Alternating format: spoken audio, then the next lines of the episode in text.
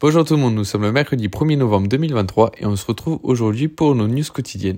Euh, donc tout d'abord aux États-Unis, on a la Fed qui va donner sa décision en termes de politique monétaire plus tard dans la soirée à 19h précisément et euh, donc Jérôme Powell dira quelques mots à 19h30 et on s'attend donc à ce qu'elle marque une pause dans la hausse des taux. Et cependant, cette pause n'est pas synonyme de baisse dans les prochains mois puisque pour l'or, la Fed maintient un discours au quiche, sous-entendant une possible hausse de taux avant la fin de l'année. Et donc la robustesse américaine de l'économie euh, inquiète les banquiers centraux et les marchés ne doivent pas s'habituer à une inflation si élevée puisque l'inquiétude vient en fait de là, puisque dans le cas où le consommateur adopterait un tel comportement, les pressions inflationnistes pourraient repartir de plus belle sur des bases de prix déjà élevées. Donc c'est pas euh, c'est pas comme l'inflation qu'on a connue l'année dernière, c'est pas une hausse de taux sur des une base d'inflationniste euh, assez basse donc entre 0 et 2 c'est une hausse de taux à partir d'une inflation à 4 ce qui pourrait euh, avoir un impact énorme sur l'économie américaine et l'économie mondiale.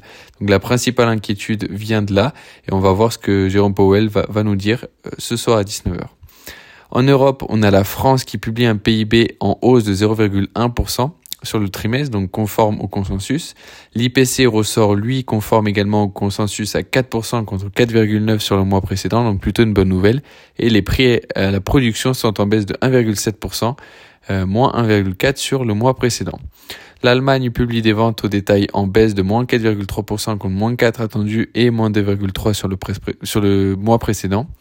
Et enfin, en Europe, l'inflation ressort à 4,2% conforme aux attentes et en baisse par rapport aux 4,5% sur le mois précédent. Le PIB, lui, est en baisse de 0,1% sur le trimestre contre une progression stable prévue. En Asie, le Japon euh, publie un indice PMI manufacturier en zone de contraction à 48,7 et la Chine publie un PMI manufacturier donc euh, qui rentre également en zone de contraction tout comme le PMI officiel euh, dont on a parlé hier à 49,5 également contre 50,8 attendu.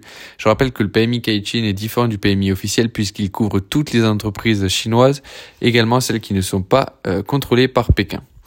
Au niveau de la microéconomie, on a le secteur automobile en France qui euh, publie des immatriculations en hausse de 21,9%. Schneider qui finalise la session de télémécanique Sensor à Yageo pour 723 millions d'euros. Carrefour qui finalise l'acquisition des opérations du groupe Louis Deleuze.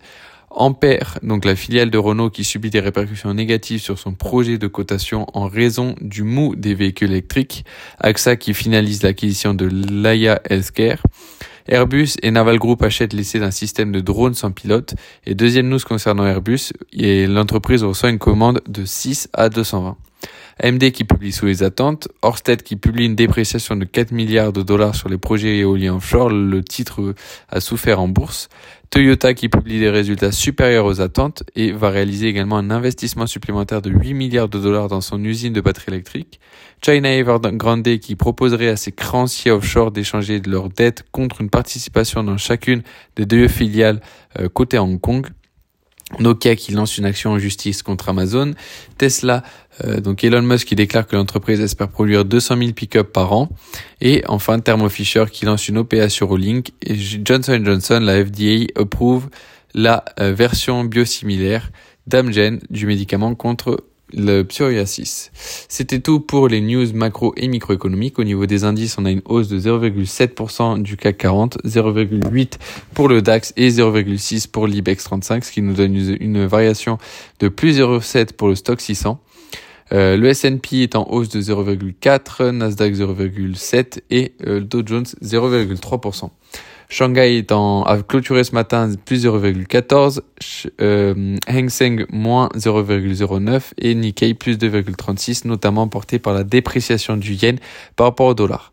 Le MSCI World est en hausse de 0,4%. L'or est en baisse de 0,3, l'eurodoll est en baisse de 0,4 à 1,05 et euh, le pétrole est en hausse de 0,34. Le baril vaut maintenant 85,29 28 dollars.